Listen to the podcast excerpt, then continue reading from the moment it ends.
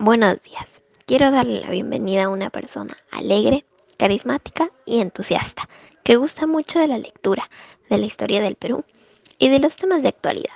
Hoy compartirá con nosotros sus ideas sobre un Perú diferente en torno al Bicentenario. Les presento a Alesia Castañeda. Conmemorando el Bicentenario, ¿qué acciones podríamos realizar para construir un Perú mejor? Ser mejores personas responsables, trabajadoras, siempre inculcando la unidad entre todos los peruanos. Inspiradora respuesta, Alesia. ¿Y qué desafíos podemos plantear para el Bicentenario del Perú? Los desafíos del Bicentenario es que haya mejores políticos para que nuestra comunidad mejore, construir albergues para que nuestros abuelos tengan mejor calidad de vida y crear áreas verdes para el disfrute de las familias.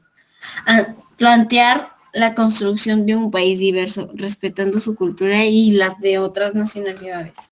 Interesantes desafíos. ¿Y cómo crees que la ciudadanía debe entender el Bicentenario?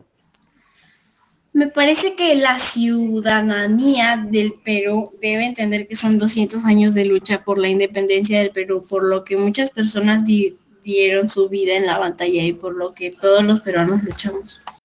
Valiosa apreciación. ¿Cuál debería de ser la característica principal de nuestro bicentenario? La unión entre todos los peruanos sin importar razas, condiciones sociales ni economía. Magnífica consideración, Alesia.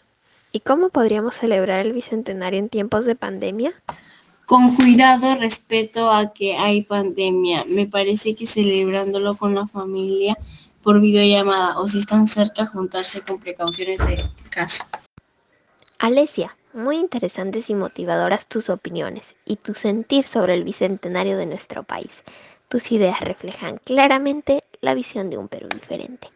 Éxitos para ti y muchas gracias por tu participación en esta entrevista.